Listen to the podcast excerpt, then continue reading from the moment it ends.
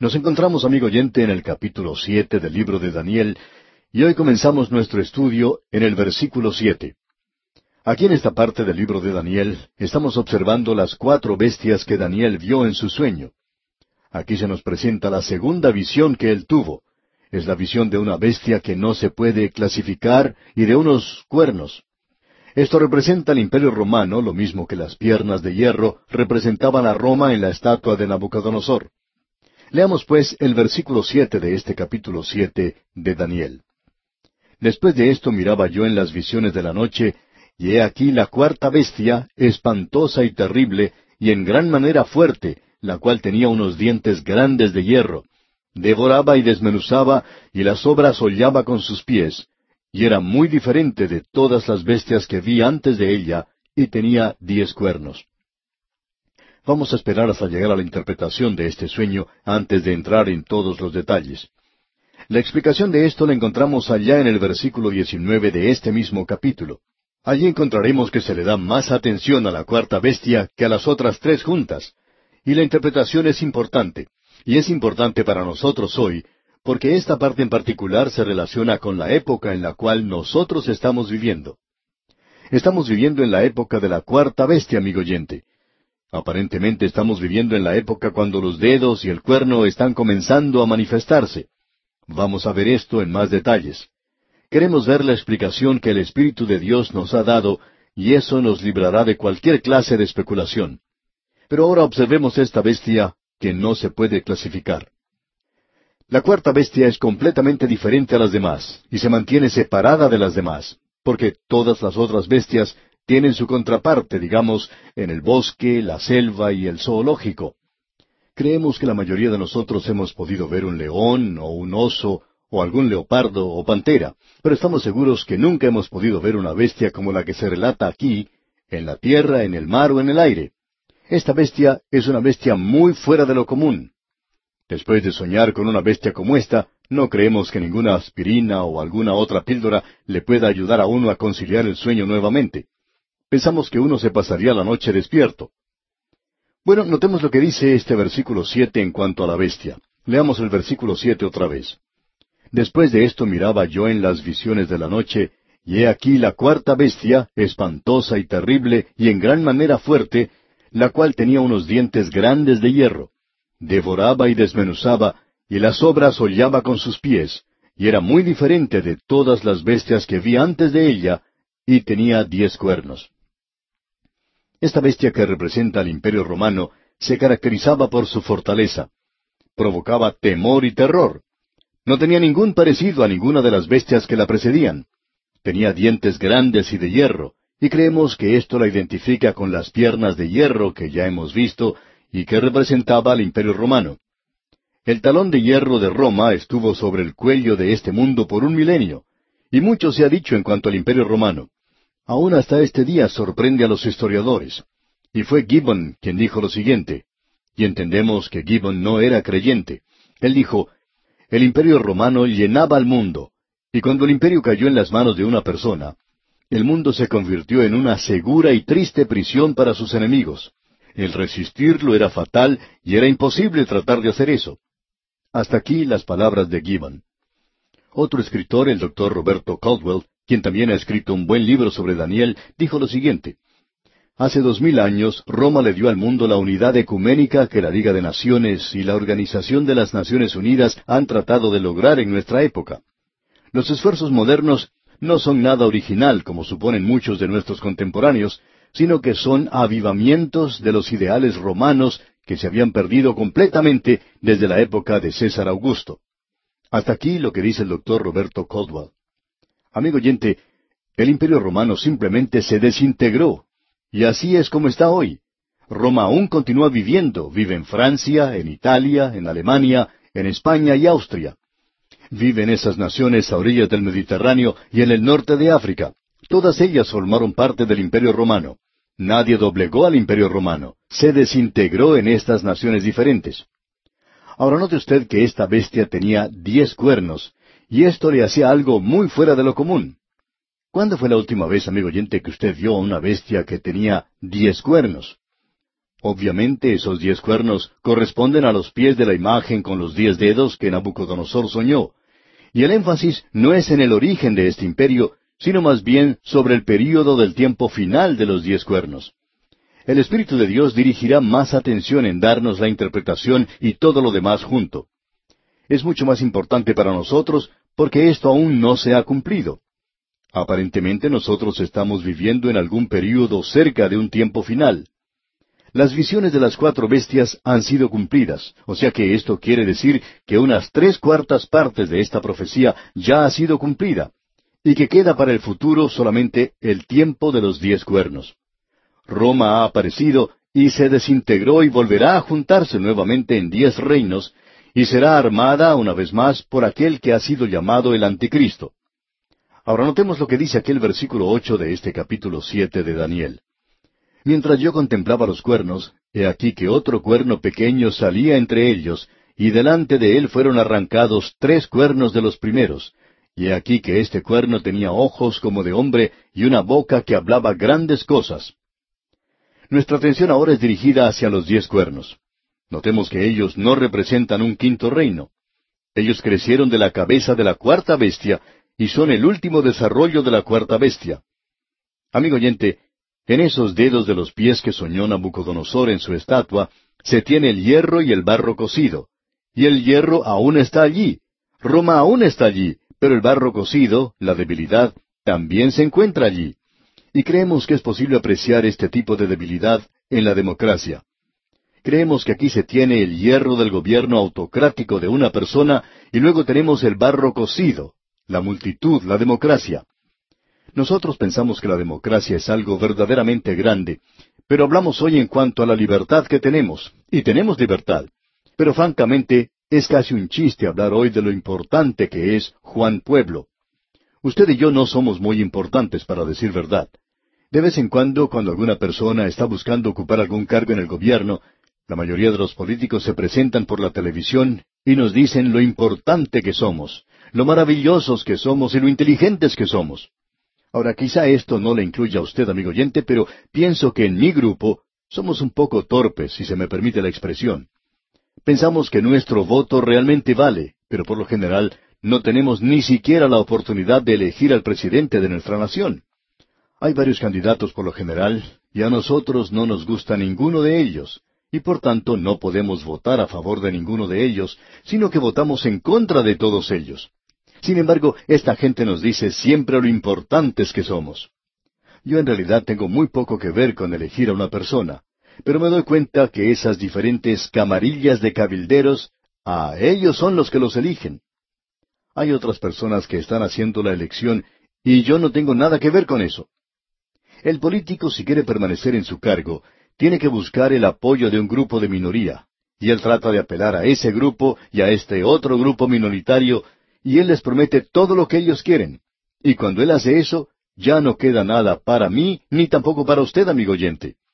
No queremos que usted piense que estamos llorando. Por el contrario, le damos gracias a Dios por la libertad que tenemos. Pero, amigo oyente, como dijimos en nuestro programa anterior, creemos que se nos ha lavado el cerebro, y esto lo decimos claramente. El ideal de Dios para el gobierno no es la democracia, es más bien la peor clase de dictadura. Y cuando decimos la peor clase, queremos decir que es una verdadera dictadura. Cuando el Señor Jesucristo gobierne sobre esta tierra, Él no le va a preguntar a usted ni a ninguna otra persona cómo quiere que se hagan las cosas. Él las va a hacer. Este mundo va a marchar según la manera que Él quiere que marche, no de la forma en que usted o yo queramos. Esa es una de las razones por la cual usted y yo tenemos que ser semejantes a su imagen, porque va a ser algo desagradable tener a alguien que esté gobernando como un dictador, y él va a hacerlo de la forma en que él quiera y no nos va a preguntar a nosotros. Y si nosotros nos rebelamos o estamos en rebelión contra él, no va a ser algo placentero. Esa es la razón por la cual él va a quitar de su reino todo aquello que ofenda. Nosotros debemos postrarnos ante él hoy, y ese es el ideal de Dios para el gobierno. Es algo terrible, como hemos visto anteriormente en esas citas de Gibbon y el doctor Caldwell que mencionamos. Ellos decían que cuando ese imperio romano cayó en las manos de un hombre, fue algo terrible. Esa fue la razón por la cual María y José tuvieron que ir a Belén para empadronarse para el censo cuando Jesús nació allí en el pesebre. Y le damos gracias a Dios que fue algo privado, que no fue en ese mesón. Pero ella no debió haber estado viajando. A César Augusto no le importaban nada los niños. Todo lo que le importaba a él en cuanto a los niños era que ellos crecieran y se convirtieran en hombres para que pudieran ser usados en su ejército. Y todo lo que le interesaba a él eran los impuestos. Amigo oyente, no creemos que las cosas hayan cambiado mucho desde entonces. El alarde jactancioso del hombre no tiene ninguna base en los hechos. Roma aún vive. Simplemente se desintegró. Y ahora alguien tiene que tomar estos cuernos, juntarlos una vez más, y él dice aquí que un cuerno salió de entre los demás. Roma se desintegró a causa de la corrupción interna, a causa de la vida licenciosa y de borrachera que se vivía. Y vamos a regresar a esto una vez más. Estos cuatro imperios cayeron a causa de la borrachera. Y hoy decimos nosotros que las drogas son un problema, pero que el licor es algo legal. ¿A quién estamos engañando, amigo oyente? ¿Estamos sufriendo el lavado cerebral hoy? Hay muchas personas que consideran que el beber socialmente, ah, no tiene nada de malo. Y hay millones de personas alcohólicas que tratan de trabajar hoy. Eso es parte del problema de este mundo. Y eso, por supuesto, no incluye a la cantidad de mujeres que son borrachas también. Es imposible conseguir información en cuanto a esto, ya que esto no se divulga. Y la mujer o comete suicidio o es colocada en un manicomio. Ese es el cuadro que tenemos en la hora presente. Roma, pues, se desintegró y ya hemos visto esto anteriormente. Pero queremos recalcarlo otra vez. Es interesante notar que haya gente que esté buscando a un hombre que sea capaz de armar esto una vez más. ¿Qué fue lo que sucedió con Roma? Roma va a ser armada otra vez. El historiador alemán Hoffmann fue quien dijo, Cuando los alemanes y los eslavos avanzaron parcialmente en territorio romano, dentro de la posición histórica del imperio romano, los príncipes se casaron con mujeres de las familias romanas. Carlomagno fue un descendiente de una casa romana, al mismo tiempo el emperador alemán Otto II y el gran príncipe ruso Rademán se casaron con las hijas del emperador oriental romano. Y esto era algo característico para la relación de las naciones inmigrantes hacia Roma. Ellos no formaron un nuevo reino, sino que continuaron el romano. Así es que continúa hasta el fin de todo poder terrenal, hasta su ramificación final en los diez reinos, y el tratar de señalar a estos sería considerado tan fuera de lugar como el fijar la venida de Cristo, con lo cual ellos permanecen conectados mañana o el día siguiente. Hasta aquí las palabras del historiador alemán Hoffman. Ahora notemos lo que dice aquí Daniel. Él dice que otro cuerno pequeño salía de entre ellos, y esa es la clave de toda esta situación. Se mencionan diez reinos y no sabemos cuáles son. Roma sencillamente fue a estos reinos y se desintegró. Va a venir ahora un cuerno más pequeño y aparte de los otros y va a controlar la situación. Vamos a regresar a este cuerno cuando lleguemos a la explicación, a la interpretación. Tenemos luego la visión del Hijo del Hombre que viene en las nubes del cielo. Leamos el versículo nueve de este capítulo siete de Daniel ahora. Estuve mirando hasta que fueron puestos tronos, y se sentó un anciano de días, cuyo vestido era blanco como la nieve, y el pelo de su cabeza como lana limpia, su trono llama de fuego, y las ruedas del mismo fuego ardiente. La escena cambia ahora al cielo. Se revela el trono de Dios.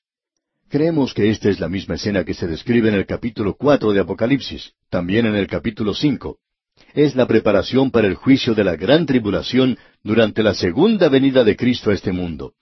Y Daniel dice, estuve mirando hasta que fueron puestos tronos. Eso corresponde a Apocalipsis capítulo cuatro versículo cuatro, porque aunque Juan da allí la cantidad de los ancianos y otros detalles, Daniel no se preocupa con eso, porque él no le está hablando aquí a la iglesia. Su tema no incluye a la iglesia y su vida futura. Ahora el anciano de días se refiere al Dios eterno dice Daniel, cuyo vestido era blanco como la nieve. Eso se refiere a sus atributos de santidad y justicia. Y continúa Daniel diciendo, el pelo de su cabeza como lana limpia. Eso nos habla de su sabiduría infinita y de su eternidad. Su trono llama de fuego. Eso nos habla del juicio. Y las ruedas del mismo fuego ardiente. Nos habla de la energía irresistible y del poder incesante de Dios. Eso lo vimos allá en Ezequiel capítulo uno, que Dios está avanzando para lograr su propósito. Y luego continuamos aquí en el versículo diez leyendo Un río de fuego procedía y salía de delante de él. Millares de millares le servían, y millones de millones asistían delante de él. El juez se sentó, y los libros fueron abiertos. Ahora, este no es el juicio del gran trono blanco que tiene lugar después del milenio. Esta es la preparación para el juicio de la gran tribulación y del regreso de Cristo a establecer su reino milenario sobre la tierra. Usted puede apreciar esto en el capítulo cinco de Apocalipsis, si lee ese capítulo. No vamos a tomar el tiempo para hacer eso ahora porque no estamos estudiando eso. Así es que vamos a continuar ahora con el versículo once. Dice Daniel, Yo entonces miraba a causa del sonido de las grandes palabras que hablaba el cuerno, miraba hasta que mataron a la bestia, y su cuerpo fue destrozado y entregado para ser quemado en el fuego. Usted puede apreciar, amigo oyente, que Dios está preparando la escena de juicio en el cielo para determinar quién va a entrar al reino en la tierra. Y este pequeño cuerno se está jactando y hablando más que nadie. Sin embargo, su juicio ya ha sido fijado y su reino ha sido condenado. El énfasis de este reino es representado por la última bestia, no en su comienzo, sino en su final. La aparición de este pequeño cuerno tiene lugar poco antes de que Cristo venga a juzgar a las naciones vivientes, así como también a las personas. Creemos que este período es igual al período de la gran tribulación. Ahora en el versículo 12 nos dice Daniel, Habían también quitado a las otras bestias su dominio, pero les había sido prolongada la vida hasta cierto tiempo. Estas tres primeras bestias fueron destruidas. El origen y la filosofía de los reinos que ellas representaban aparentemente viven y serán manifestadas en el período de la gran tribulación. Y en el versículo 13 dice, Miraba yo en la visión de la noche, y he aquí con las nubes del cielo venía uno como un hijo de hombre, que vino hasta el anciano de días, y le hicieron acercarse delante de él. Este es el Hijo de Dios en el cielo, el Señor Jesucristo, y se nos dice en cuanto a él allá en el Evangelio según San Marcos, capítulo 14, versículos 61 y 62, escuche usted, Mas él callaba y nada respondía. El sumo sacerdote le volvió a preguntar y le dijo, ¿Eres tú el Cristo, el Hijo del bendito? Y Jesús le dijo, Yo soy, y veréis al Hijo del hombre sentado a la diestra del poder de Dios y viniendo en las nubes del cielo. Bueno, eso es exactamente lo que Daniel dijo. Luego en el Evangelio según San Lucas capítulo uno versículo treinta y dos leemos Este será grande y será llamado Hijo del Altísimo, y el Señor Dios le dará el trono de David su padre. Bien, amigo oyente, vamos a dejar nuestro estudio aquí por hoy y continuaremos, Dios mediante, con el versículo catorce en nuestro próximo programa. Como todavía nos quedan algunos versículos de este capítulo siete de Daniel, le instamos, amigo oyente, a que lea esa porción para estar mejor informado de lo que estudiaremos en nuestro próximo programa. Volvemos hoy, amigo oyente, al capítulo siete del libro de Daniel. En nuestro programa anterior no concluimos lo que decía este capítulo. Dejamos nuestro estudio en el versículo trece, donde decía Miraba yo en la visión de la noche, y he aquí con las nubes del cielo veía uno como un hijo de hombre, que vino hasta el anciano de días, y le hicieron acercarse delante de él. Tuvimos que dejar nuestro estudio en este punto en particular, y vimos que este es un cuadro del Señor Jesucristo. Él es el Hijo de Dios en el cielo, investido con autoridad para tomar los reinos de este mundo, de los gentiles, y establecer su reino. El Señor Jesucristo habló en cuanto a eso, que Él iba a venir con gran poder y que iba a venir en las nubes del cielo a establecer su reino sobre esta tierra. Y eso es lo que el ángel dijo en cuanto a él, que Jehová Dios le dará el trono de su padre David. Así es que lo que tenemos aquí es una declaración muy clara y concisa de que el Señor Jesucristo es aquella piedra cortada, no con manos, que pulveriza esa estatua que vimos al comienzo de este libro de Daniel. Y Él establecerá su reino sobre esta tierra. Uno encuentra esto a través de toda la palabra de Dios. Por ejemplo, allá en el Salmo dos, versículo siete dice, Yo publicaré el decreto, Jehová me ha dicho, mi hijo eres tú, yo te engendré hoy. Él fue engendrado de entre los muertos. Uno puede observar lo que dice allá el capítulo trece de los Hechos de los Apóstoles, versículo treinta y tres, y encuentra que el apóstol Pablo interpreta esto. y se refiere a la resurrección de los muertos. Nada tiene que ver con Belén. En el versículo ocho de este Salmo dos dice, Pídeme y te daré por herencia a las naciones, y como posesión tuya los confines de la tierra. Él tendrá en su poder el reino. Ahora, ¿cómo lo hará?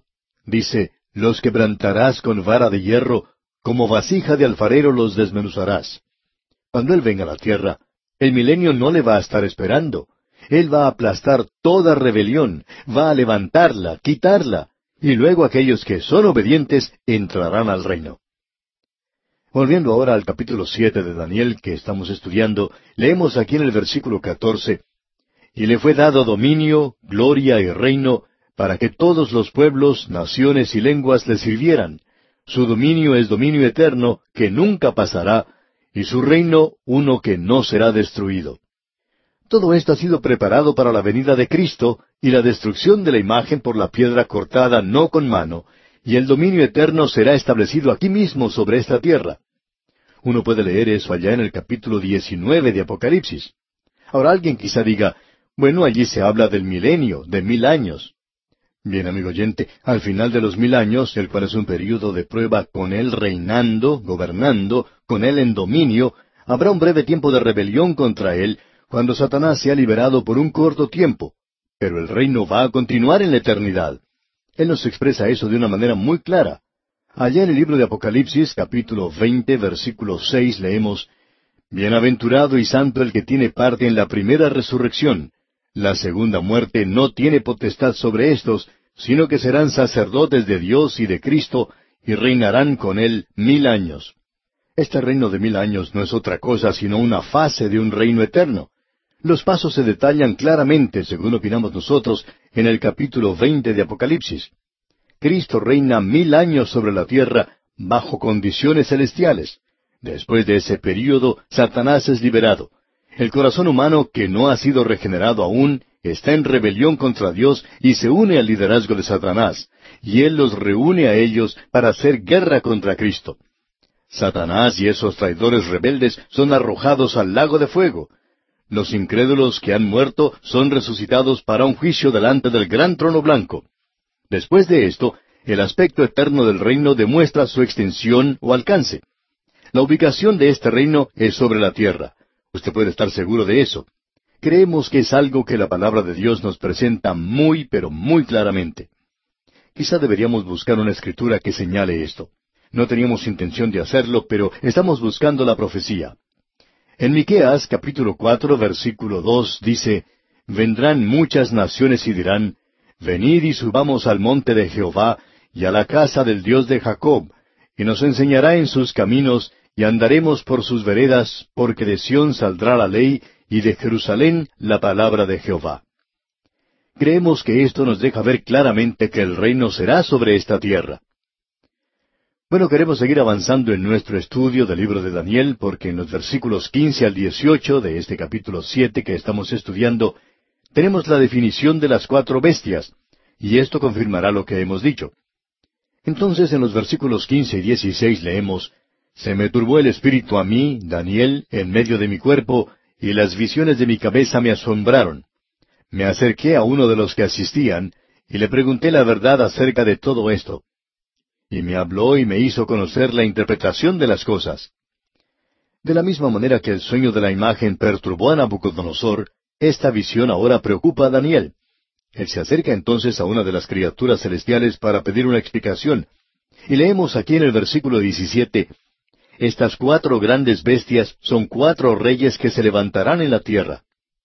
Aquí tenemos cuatro reyes con cuatro reinos. Estas cuatro bestias no son sólo cuatro reyes, sino reinos también. Nabucodonosor, junto con su reino de Babilonia, fue representado por la cabeza de oro, y por el león con alas de águila. Alejandro Magno es sinónimo con el imperio griego y es representado en el vientre y muslos de bronce y por el leopardo. Estas bestias salvajes, con sus naturalezas carnívoras y voraces, son representadas por el carácter del rey y del reino. Y ahora en el versículo 18 leemos, Después recibirán el reino los santos del Altísimo, y poseerán el reino hasta el siglo, eternamente y para siempre. La identidad de los santos aquí es lo importante de esta declaración. Hay cinco versículos más en este capítulo que mencionan esto. El versículo 21, por ejemplo, dice, Y veía yo que este cuerno hacía guerra contra los santos y los vencía. El versículo 22 dice, Hasta que vino el anciano de días y se dio el juicio a los santos del Altísimo, y llegó el tiempo y los santos recibieron el reino. Luego tenemos el versículo 25 donde dice, y hablará palabras contra el Altísimo, y a los santos del Altísimo quebrantará, y pensará en cambiar los tiempos y la ley, y serán entregados en su mano hasta tiempo y tiempos y medio tiempo. Y luego en la primera parte del versículo 27 leemos, y que el reino y el dominio y la majestad de los reinos debajo de todo el cielo sea dado al pueblo de los santos del Altísimo. La identidad de los santos es algo importante, estos seis versículos aquí hacen mención de eso. Volvemos a encontrar esto en el capítulo ocho. Amigo oyente, ¿quiénes son los santos? Una respuesta inmediata que recibimos en cuanto a esto es de parte de una escuela de interpretación de la profecía que supone que son los santos del Nuevo Testamento. A veces esto se hace un poquito cansador al notar puntos de vista tan limitados en cuanto a los santos. Hay personas que aún opinan en una manera mucho más limitada que esta piensan que sólo su denominación, su pequeño grupo, son los únicos santos que están allí. Amigo oyente, Dios tiene una familia bastante grande. En el Antiguo Testamento Él tenía santos del Antiguo Testamento. A la nación de Israel se le llama santos. Aquellos gentiles que llegaron a ser prosélitos fueron llamados santos. Este es un grupo completamente diferente de los santos del Nuevo Testamento que se encuentran en la iglesia hoy. No piense, amigo oyente, que su grupito es el único grupo que será salvo, ni siquiera la iglesia en la que usted está. Si Dios salvó a la gente antes del día de Pentecostés, Él puede salvarlos después del rapto también. La tarea de Dios es la de salvar a los hombres. Es la iglesia la que ha fracasado, no es Dios. Ahora en Daniel capítulo ocho, versículo veinticuatro se nos dice, Y su poder se fortalecerá, mas no con fuerza propia, y causará grandes ruinas y prosperará y hará arbitrariamente y destruirá a los fuertes y al pueblo de los santos. Si usted lee en el libro de Éxodo capítulo 19 versículo 6, podrá identificar a los santos que pensamos que se mencionaron aquí, y estos son la nación de Israel. Allí dice, y vosotros me seréis un reino de sacerdotes y gente santa. Estas son las palabras que dirás a los hijos de Israel. Bueno, gente santa quiere decir santos. La palabra que se utiliza para santos proviene de la palabra pagois, y se menciona como doscientas veces en el Nuevo Testamento. Se traduce unas noventa y dos veces como santo en combinación con el Espíritu Santo. Los creyentes en la iglesia son llamados santos. En el Nuevo Testamento, los santos son pecadores que han sido declarados justos a causa de su fe en Cristo. Eso lo vemos allá en la epístola a los Romanos capítulo uno versículo siete. Y esa palabra se utiliza de la misma manera para los creyentes del Antiguo Testamento. También se utiliza para los santos de la tribulación. Usted puede ver lo que dice Apocalipsis capítulo 13 versículo siete. Y se le permitió hacer guerra contra los santos y vencerlos. Aquí en el libro de Daniel, por tanto, los santos se refiere a Israel, pero no a todo Israel, sino al remanente creyente solamente y luego a los gentiles que son salvos. Y creemos que aquí esto se refiere a ellos, no a su grupito amigo oyente, ni al mío tampoco. El énfasis en este lugar se da a la cuarta bestia con los diez cuernos. Daniel le da énfasis, también Dios le da énfasis. Y nosotros también debemos hacerlo porque nosotros entramos aquí en alguna parte. Veamos pues entonces el versículo 19 de este capítulo siete de Daniel. Entonces tuve deseo de saber la verdad acerca de la cuarta bestia, que era tan diferente de todas las otras, espantosa en gran manera, que tenía dientes de hierro y uñas de bronce, que devoraba y desmenuzaba, y las obras hollaba con sus pies. Todo aquí habla de poder y de celo. Luego el versículo veinte dice, Asimismo acerca de los diez cuernos que tenía en su cabeza, y del otro que le había salido, delante del cual habían caído tres, y este mismo cuerno tenía ojos y boca que hablaba grandes cosas, y parecía más grande que sus compañeros. La atención se dirige aquí a la cuarta bestia y a la ferocidad de la bestia. Dientes de hierro, uñas de bronce, y a Roma la odiaban las naciones cautivas. Aníbal, quien cruzó el Mediterráneo y el norte de África, juró venganza contra ese poder tan cruel, y él vivió para poder lograr esto. Pero aún así, finalmente fue dominado por Roma. Roma rechazó al Hijo de Dios, el Salvador, a través del títere Pilato, quien hizo esa pregunta cínica e insolente al Señor Jesús. ¿Qué es la verdad? Roma crucificó a Jesús y persiguió a la iglesia. Luego crecieron diez cuernos en la cabeza de la bestia, demostrando un desarrollo postrero y no un reino separado aparte. Ahora Roma se desintegró, como ya hemos dicho, y los diez cuernos no crecen de una bestia muerta, sino de una bestia viva. Roma aún vive en ese imperio fragmentado en muchas de las naciones que existen en Europa y en el África del Norte, y quizá incluyendo algunas en Asia. No creemos que sea posible identificarlas.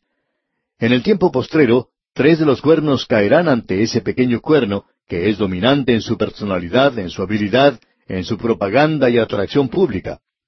Y ese pequeño cuerno es el anticristo, el hombre de pecado.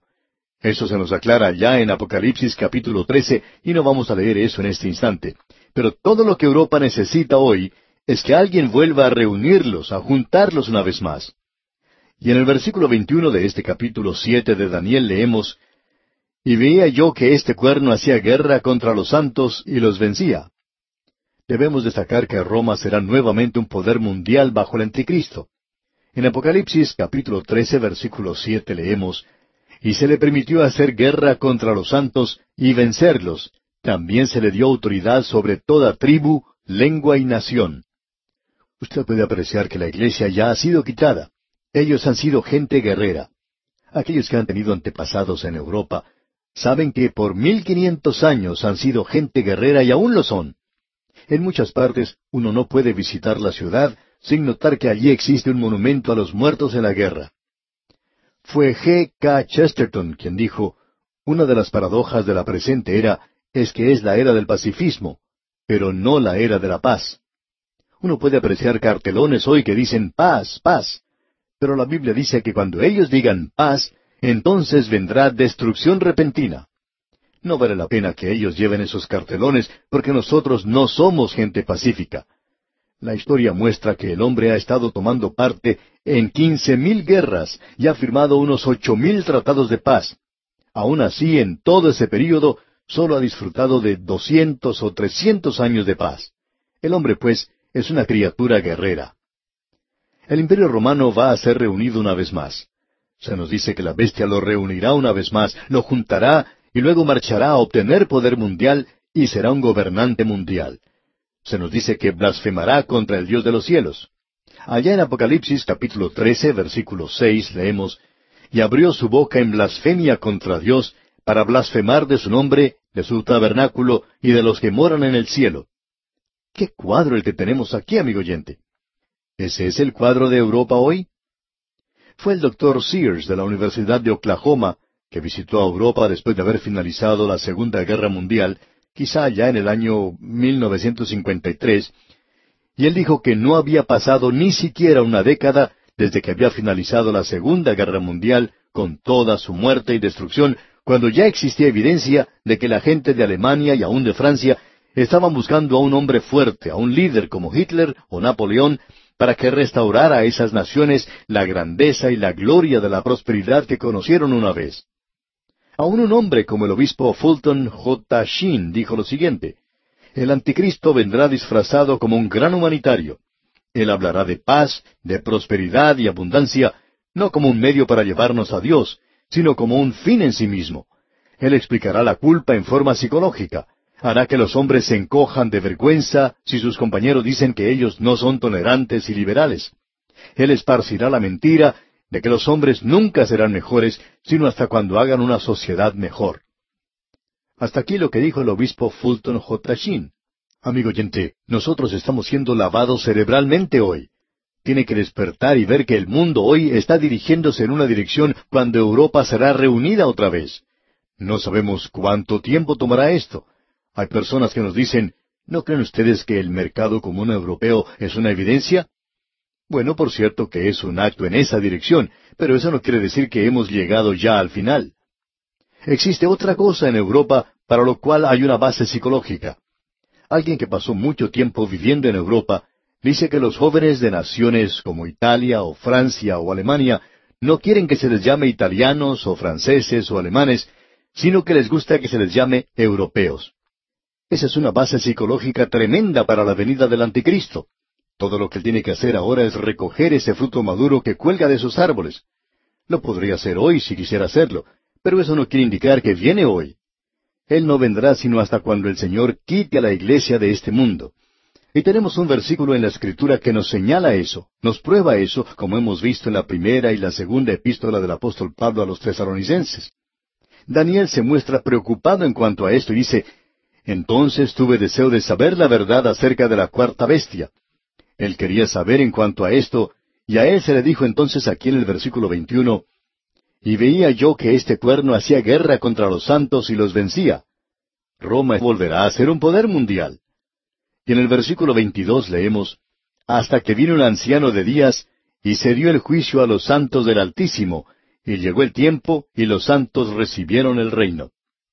No estamos hablando aquí en cuanto a los santos del Nuevo Testamento. Esto se refiere al Antiguo Testamento. Permitamos que la Biblia nos diga lo que quiere decir y no tratemos de encajar esto en nuestro pequeño rompecabezas. Y luego en el versículo 23 leemos, Dijo así, la cuarta bestia será un cuarto reino en la tierra, el cual será diferente de todos los otros reinos, y a toda la tierra devorará, trillará y despedazará. Ese es el reino que viene sobre esta tierra. Amigo oyente, usted puede ver que Roma está siendo reunida otra vez, y sólo el Señor Jesucristo puede detener eso. Bueno, concluiremos este capítulo Dios mediante en nuestro próximo programa. Y luego entraremos a estudiar el capítulo ocho de Daniel. Vamos a concluir hoy, amigo oyente, nuestro estudio de este capítulo siete del libro de Daniel. Hemos dedicado bastante tiempo a esto, pero sucede que este es un capítulo bastante importante. Estamos seguros que muchos expositores han dicho que este es uno de los capítulos más importantes de la Biblia. Quizá podríamos decir que hay un sentimiento unánime en cuanto a esto. Ahora, en el versículo 24 de este capítulo siete de Daniel leemos y los diez cuernos significan que de aquel reino se levantarán diez reyes, y tras ellos se levantará otro, el cual será diferente de los primeros, y a tres reyes derribará. En este capítulo estamos mirando a la cuarta bestia que observó Daniel en su visión. Usted recordará que había otras tres bestias. El león, que representaba la cabeza de oro de la imagen que había soñado Nabucodonosor, y eso era Babilonia. Luego tuvimos el oso, y el oso representaba los brazos de plata que representan a su vez el imperio medo-persa. Tuvimos después al leopardo con cuatro alas, lo cual representa los lados de bronce, lo que a su vez representa al imperio griego que fue formado por Alejandro Magno. Luego llegamos a esta bestia, a la cuarta bestia indescriptible, separada de las demás, al imperio romano, y es única en cada aspecto de su ser. Estos tres imperios anteriores ya han desaparecido. Ellos representaron su parte y ya han salido de la escena, digamos, de la historia humana. Ahora nos encontramos en algún punto de esta cuarta bestia. La bestia en sí misma era algo feroz, viciosa, brutal, pecadora, dictadora y dominante. Como ya hemos visto, así era el imperio romano y Roma no desapareció. Simplemente se separó en las naciones de Europa, lo que hace de esto algo único en la historia del mundo. Así es que el imperio romano aún continúa viviendo en el lenguaje, en la psicología, en la filosofía, en los gobiernos y los sistemas legales de todas las naciones de hoy. Lo que nos interesa a nosotros aquí es que allí había diez cuernos que salieron de esta bestia, y cada uno de ellos son reyes, y cada rey, por supuesto, representa un reino. Y luego se nos dice que de entre esos diez cuernos o reyes saldrá otro, es decir, que aparecerá un número once, y éste va a ser diferente de los demás, es decir, será completamente diferente de todos los que han venido anteriormente. Él asumirá el poder dominando a tres reyes. Esto le dará más o menos una mayoría y entonces obtendrá el poder mundial. En realidad llegará a ser un dictador de todo el mundo. Y hablando honradamente, ese es el cuadro que se nos presenta también allá en el capítulo trece de Apocalipsis, donde en el versículo siete leemos y se le permitió hacer guerra contra los santos y vencerlos. También se le dio autoridad sobre toda tribu, lengua y nación. de la misma manera en que los Césares gobernaron el mundo de aquel día, ya hemos visto lo que Gibbon tenía que decir en cuanto a esto, pero nos gustaría volver a repetirlo porque es algo muy importante.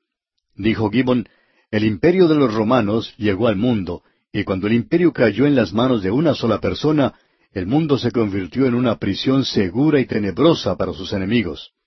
El resistir era algo fatal y era imposible escapar. Ese era un cuadro muy preciso. Y Gibbon aclara aún más esto que estamos hablando aquí, que eso no era asunto de conjeturas. Él dice, los cuatro imperios se detallan claramente y los ejércitos infrensibles de los romanos describen con tanta claridad las profecías de Daniel como se ven las historias de Justino. Es así entonces que tenemos ante nosotros al cuarto imperio, o nos encontramos en alguna parte del mismo.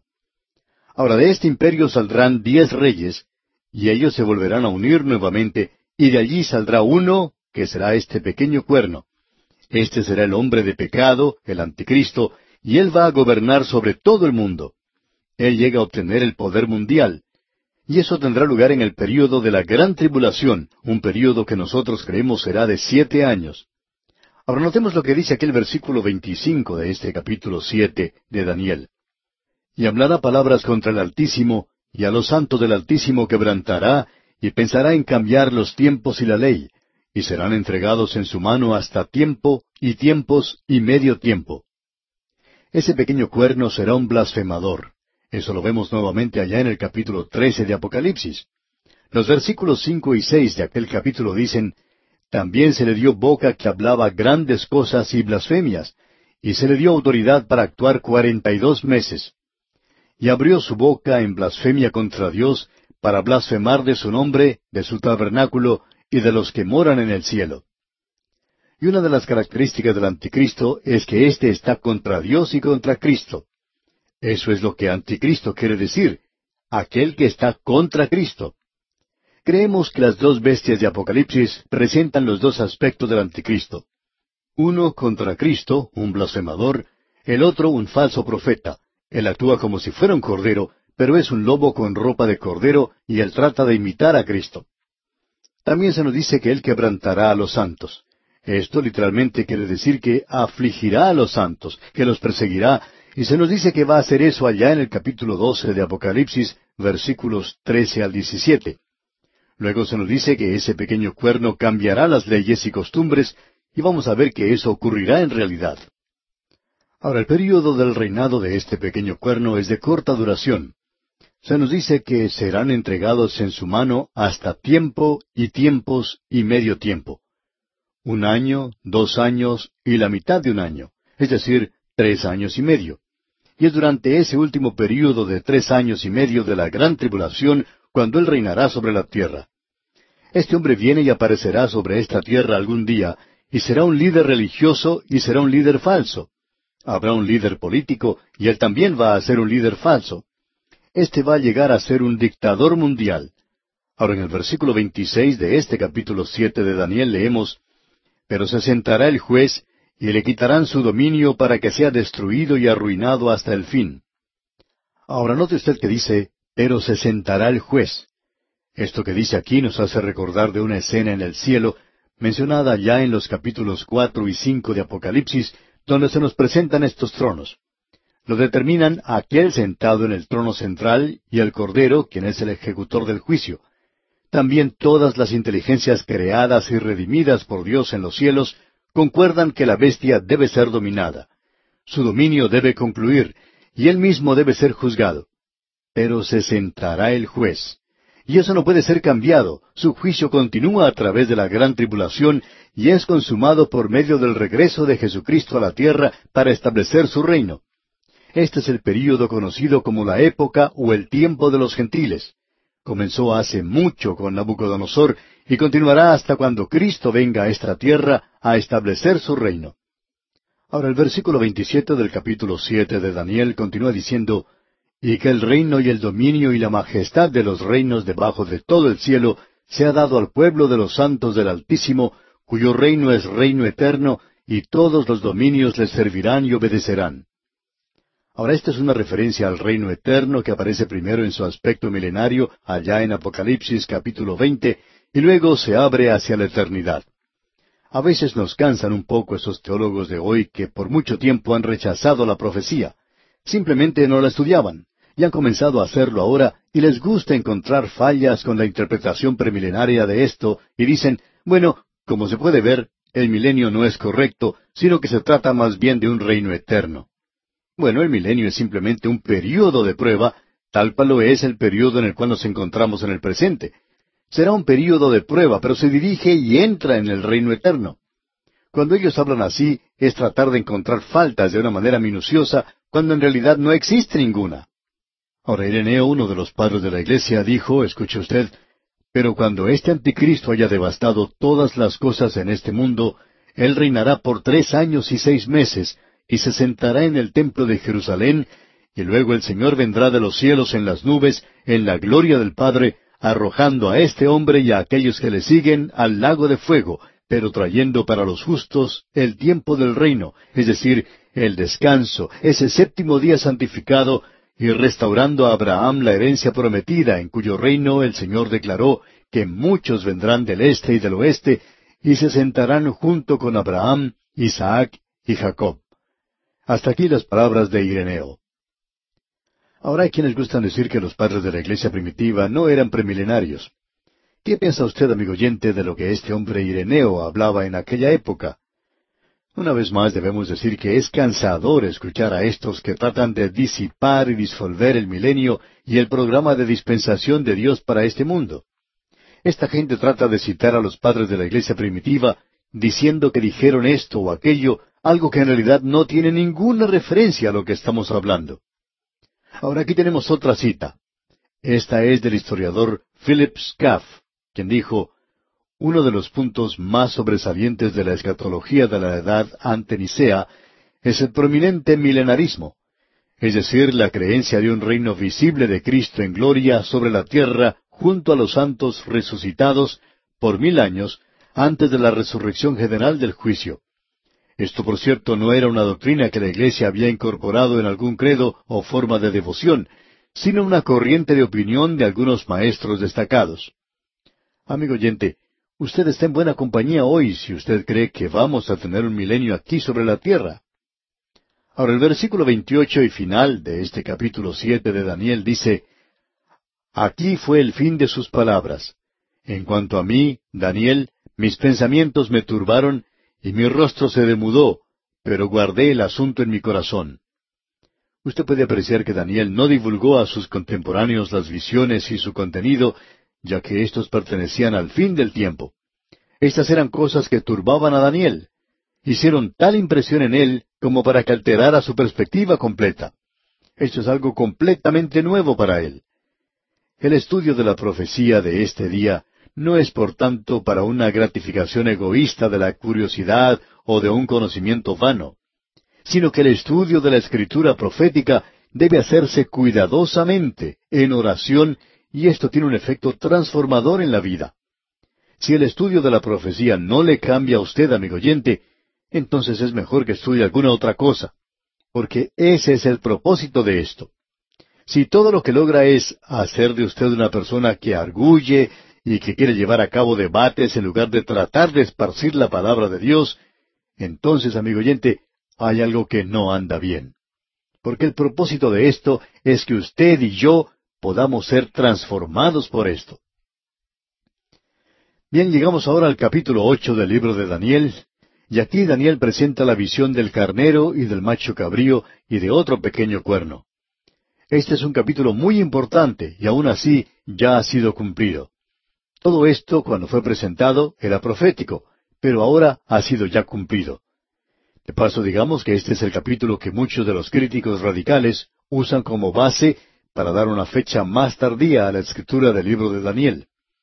Su argumento se basa en esto. Bueno, nosotros sabemos que el profetizar en cuanto al futuro es algo sobrenatural. Nosotros no creemos en lo sobrenatural. Por tanto, esto no puede haber sido dado como una profecía, sino que fue escrito más tarde como historia. Amigo oyente, este es probablemente uno de los argumentos más débiles que exista. No es nuestro propósito en este estudio de entrar en asuntos contradictorios, pero queremos decir esto, que uno no puede mantener eso de una fecha posterior a la escritura de Daniel. El libro de Daniel fue escrito por Daniel. Siempre nos hace pensar esto en lo que Mark Twain dijo en cuanto a Shakespeare. Hay personas que debaten si fue Shakespeare el que escribió Shakespeare. Hay personas que opinan que fue alguna otra persona. Bueno, Mark Twain contestó esto y dijo, Shakespeare no escribió Shakespeare, fue escrito por otro hombre que se llamaba igual. Bueno, amigo oyente, usted puede decir lo mismo en cuanto al libro de Daniel para contestarle a los críticos y decirles, Daniel, en el año 600 antes de Cristo, no escribió Daniel, sino que fue escrito por otro hombre llamado igual y en la misma época. Bien, con esto entramos ahora al capítulo ocho. En los primeros catorce versículos tenemos la visión del carnero y del macho cabrío. Luego se nos presentan los acontecimientos comenzando con el versículo ocho hasta el versículo catorce. Y luego del versículo quince en adelante tenemos el significado o la interpretación de la visión. Esto es hasta el fin del capítulo, versículo veintisiete. Observemos esta profecía por un momento. Esta es una profecía de un carnero que tenía dos cuernos diferentes. Y el macho cabrío, con un cuerno, coloca, por así decirlo, un microscopio en el conflicto que ha existido entre el segundo y el tercer imperio mundial en la lucha entre el Oriente y el Occidente.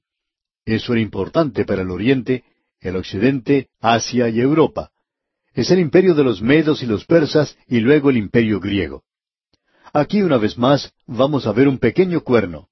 Esto ya ha sido cumplido en Antíoco Epífanes, y vamos a apreciar esto cuando nos toque leer este capítulo. Veremos que todo esto ya ha sido cumplido. Ahora hay algo más que debemos decir antes de entrar de lleno en el capítulo ocho. Y es que comenzando con el versículo cuatro del capítulo siete que acabamos de finalizar, esa sección fue escrita en arameo, que era el idioma original de Siria.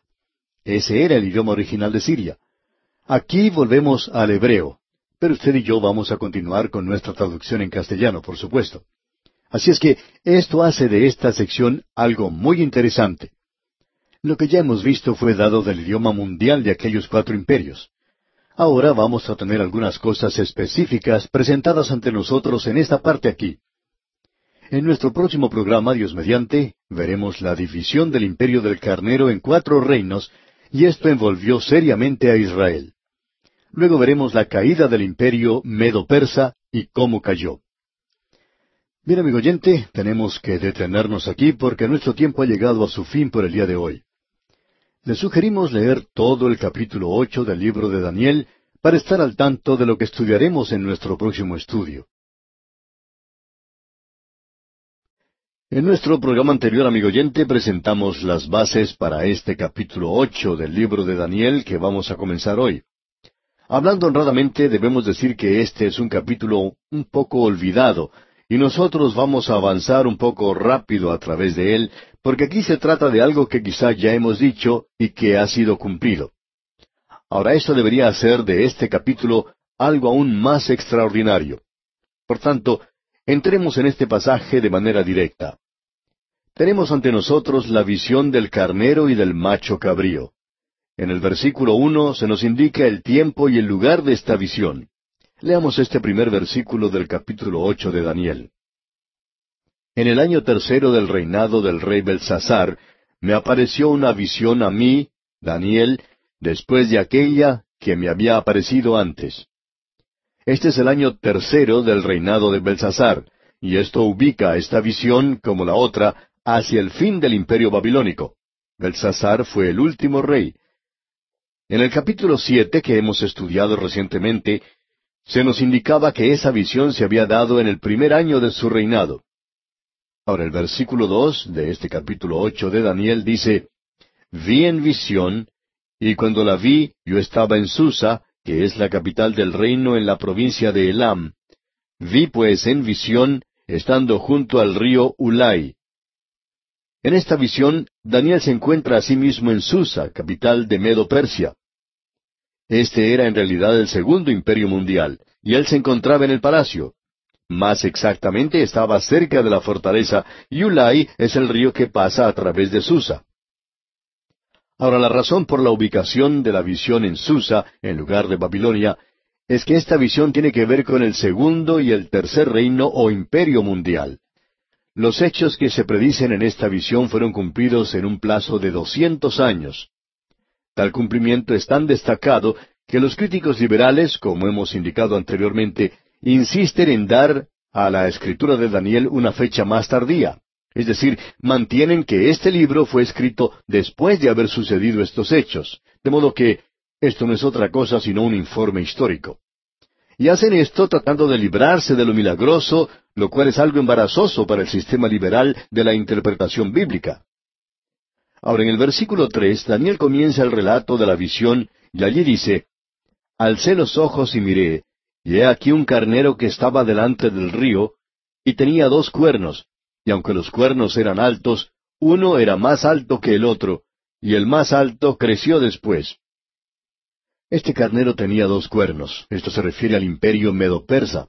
Ahora se dice que el cuerno que salió de último era más alto que el primero. Es decir, que Media subió primero. Fue Gobrías el general de Media quien destruyó a Babilonia.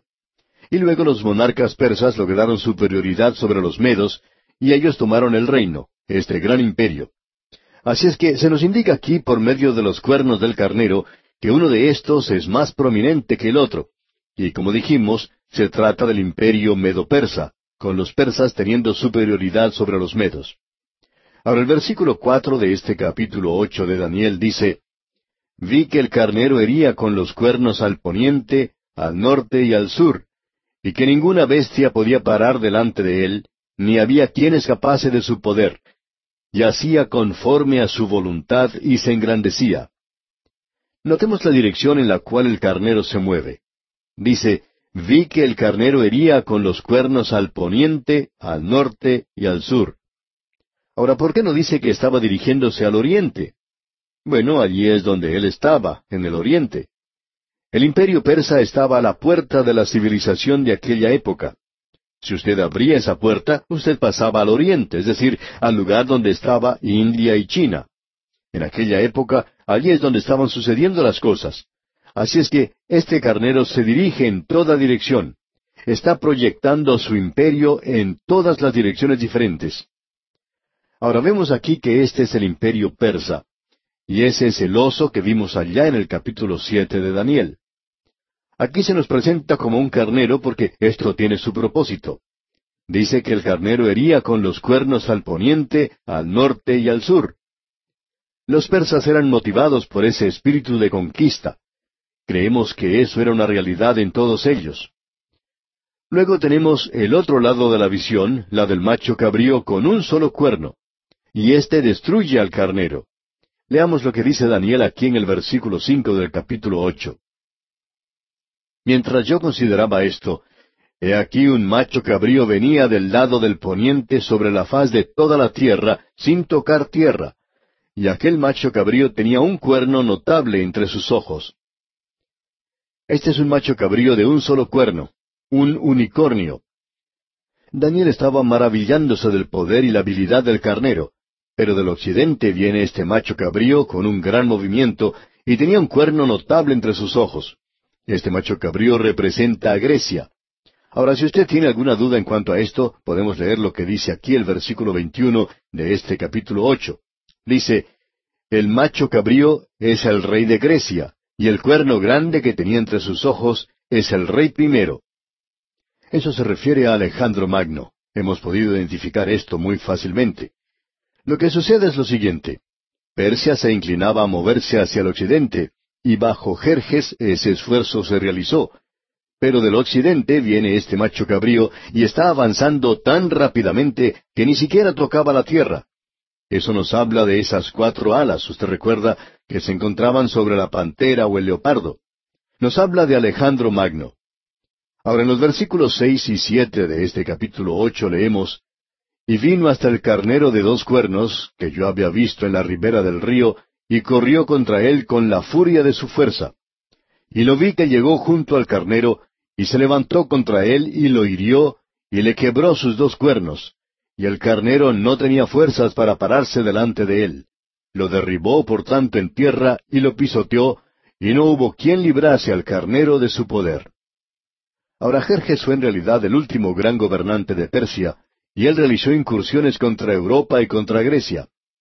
En una ocasión él se encontraba avanzando con trescientos mil hombres y sus familias, Y los soldados griegos fueron inteligentes. No salieron a su encuentro, sino que esperaron hasta que él llegara a Termópilas, un desfiladero de Tesalia, bastante estrecho y por allí no podía pasar un gran ejército. Pero un soldado griego valía más que por lo menos diez de los medo-persas, porque estos no eran un ejército muy bien entrenado ni disciplinado como era el ejército de los griegos. Así es que los griegos llegaron a obtener la victoria en Termópilas. Ellos simplemente se tomaban turnos y de esa manera pudieron dar cuenta de este gran ejército que venía a atacarlos, ya que éste trataba de hacer avanzar unos cuantos soldados a la vez por ese desfiladero. Y luego en Salamina, la flota de Jerjes fue destruida por una tormenta. Allí perdieron trescientos barcos. Y Jerjes, como hemos visto en el libro de Esther, tenía algunos problemas en la azotea. Esto es una característica de los gobernantes del mundo. Cuando a él se le informó que su flota había sido destruida por la tormenta, se dirigió a la orilla del mar y quitándose su cinturón, castigó a las olas. Ellas habían destruido su flota. Ahora no diríamos que esa es la marca de un hombre inteligente y muy destacado de ninguna manera. De todos modos, ese fue el último esfuerzo que el Oriente llevó a cabo para dirigirse hacia el Occidente. Nunca fueron capaces de volverlo a hacer después de esto, por lo menos en una forma destacada. Es cierto que grandes cantidades de maometanos, las fuerzas musulmanas, los moros, pasaron a través de España, pero Charles Martel los detuvo en la batalla de Tours. También es cierto que los turcos trataron de atravesar el oriente a través de los Balcanes. Trataron de hacer ese esfuerzo, pero fracasaron. Entonces, lo que hemos mencionado fue el último gran esfuerzo de un gran imperio mundial, y ahora se levanta en el occidente este tremendo general, un hombre joven, solo tenía treinta y tres años de edad cuando murió. Él era un genio militar, uno de los más grandes. Él estaba haciendo avanzar a su ejército con gran movilidad y rapidez. Él podía presentar una fuerza de ataque mucho más rápidamente que cualquier otro hombre o general había sido capaz de hacerlo. Bien, notemos lo que sucede aquí ahora en el versículo ocho de este capítulo ocho de Daniel. Y el macho cabrío se engrandeció sobremanera, pero estando en su mayor fuerza, aquel gran cuerno fue quebrado, y en su lugar salieron otros cuatro cuernos notables hacia los cuatro vientos del cielo. Ahora, ¿qué fue lo que quebró ese cuerno? No había ningún poder que pudiera quebrarlo. Se nos dice que cuando él llegó al poder, todo el mundo estaba bajo el poder de Alejandro Magno. La tradición dice que él se sentó y lloró porque no había ya más mundo que conquistar. Él había conquistado el mundo conocido. Bueno, él murió una noche porque fue atacado por una fiebre después de haber bebido demasiado, y murió en Babilonia en el año 320 antes de Cristo y tenía la edad de treinta y tres años. Estando en su mayor fuerza, aquel gran cuerno fue quebrado. Habremos tenido ante nosotros tres grandes imperios mundiales, Babilonia, el imperio medo-persa y el imperio griego. Los tres cayeron por la bebida. La bebida fue uno de los factores que causaron su caída. Uno de los problemas más grandes de nuestra época es el alcoholismo. Hay más peligro que una nación sea destruida por el alcoholismo que el que llegue a ser destruida por la marihuana o las drogas. Ahora no queremos que usted nos entienda mal, amigo oyente. No estamos en favor de la marihuana y creemos que el tráfico de drogas es un peligro bastante grande. Pero mientras nos preocupamos por las drogas en el presente, nos estamos olvidando prácticamente que hoy el alcohol destruye a las naciones. Ha destruido a las naciones en el pasado también. Debemos decir además que el alcohol perjudica la vida personal y social del que bebe. A menudo arruina el hogar del alcohólico. Este es incapaz de mantener relaciones interpersonales y eficaces con los miembros de su familia y su mala administración del dinero causa grandes dificultades. La separación y el divorcio suelen ser la secuela de la embriaguez excesiva. En suma, el alcohólico, por lo común, queda en quiebra económica, física y espiritual, y también surgen dificultades de trabajo. El alcohólico quizá desempeñe mal sus tareas y pierda días enteros de trabajo, lo cual a su tiempo le llevará a perder el empleo. El alcoholismo no respeta personas, afecta todos los niveles socioeconómicos. Si una persona continúa bebiendo y bebiendo por un período de años, puede producir su deterioro permanente en la personalidad. puede presentarse trastornos mentales y la memoria y la comprensión pueden quebrantarse. Esta es la razón, amigo oyente, por la cual pensamos que es alarmante, arriesgado, que muchas decisiones se toman con la bebida en la mano. Hay muchos gobiernos que tienen la costumbre de tener una fiesta donde circula mucha bebida, y luego sus dirigentes se reúnen para hacer decisiones para la nación. Y eso fue lo que sucedió con estos imperios de los cuales hemos estado hablando aquí. Este gran imperio de Alejandro Magno cayó porque él era un alcohólico. Él pudo conquistar el mundo conocido de entonces, pero no pudo conquistar a Alejandro Magno. Ahora, ¿qué fue lo que sucedió cuando cayó Alejandro Magno? Bueno, su imperio fue dividido entre cuatro hombres, cuatro generales. Cesandro, quien estaba casado con la hermana de Alejandro, se apoderó de Europa, es decir, Macedonia y Grecia. Lisímaco tomó Asia Menor, lo que en su mayor parte es hoy Turquía moderna. Seleuco tomó Asia y toda la zona oriental del imperio de Alejandro, sin contar Egipto. Fue Ptolomeo quien tomó a Egipto y el norte de África. Ahora, volviendo a este capítulo ocho de Daniel que estamos estudiando, leamos el versículo nueve. Y de uno de ellos salió un cuerno pequeño que creció mucho al sur y al oriente y hacia la tierra gloriosa. Ahora, ¿cuál es esa tierra gloriosa? Es Israel. Fue la dinastía o la monarquía seleucida la que conquistó Siria, y también él trató de tomar la tierra de Israel. Y el cuerno pequeño que se menciona aquí era Antíoco Epífanes.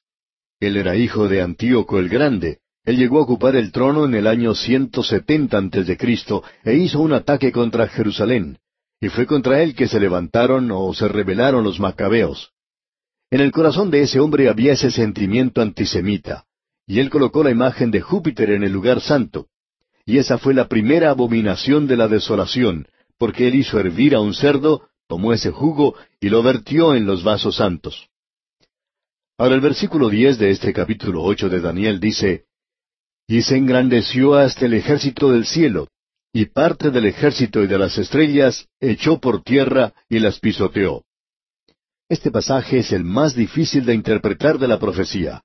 Creemos que la interpretación natural es que Antíoco desafió a Dios y a él se le permitió capturar a Jerusalén y al templo, y por eso hubo una guerra que era una guerra espiritual donde creemos tomaban parte poderes demoníacos y celestiales. Hay mucho que todavía nosotros no sabemos en realidad. Ahora el versículo once continúa diciendo, Aún se engrandeció contra el príncipe de los ejércitos, y por él fue quitado el continuo sacrificio y el lugar de su santuario fue echado por tierra. Él era un devoto de Júpiter y él eligió para sí mismo el título de el divino, es decir, Dios manifestado. Y luego en el versículo doce leemos, y a causa de la prevaricación le fue entregado el ejército junto con el continuo sacrificio, y echó por tierra la verdad, e hizo cuanto quiso y prosperó. Es decir, que por la voluntad permisiva de Dios, este pequeño cuerno hizo lo que quiso y prosperó durante ese período. Y luego en el versículo trece leemos, Entonces oía un santo que hablaba, y otro de los santos preguntó a aquel que hablaba, ¿Hasta cuándo durará la visión del continuo sacrificio y la prevaricación asoladora, entregando el santuario y el ejército para ser pisoteados? ¿Cuánto durará esta blasfemia? Bueno, vamos a descubrir esto, Dios mediante, en nuestro próximo programa en cuanto al tiempo que durará esto y la conclusión de todo esto, que es una de las profecías más descollantes porque ya ha sido cumplida. Ha sido algo bastante duro y difícil para el humanista, para el racionalista, para el incrédulo, el aceptar esto. Pero esto es sencillamente un ejemplo de profecía que ha sido cumplida ya.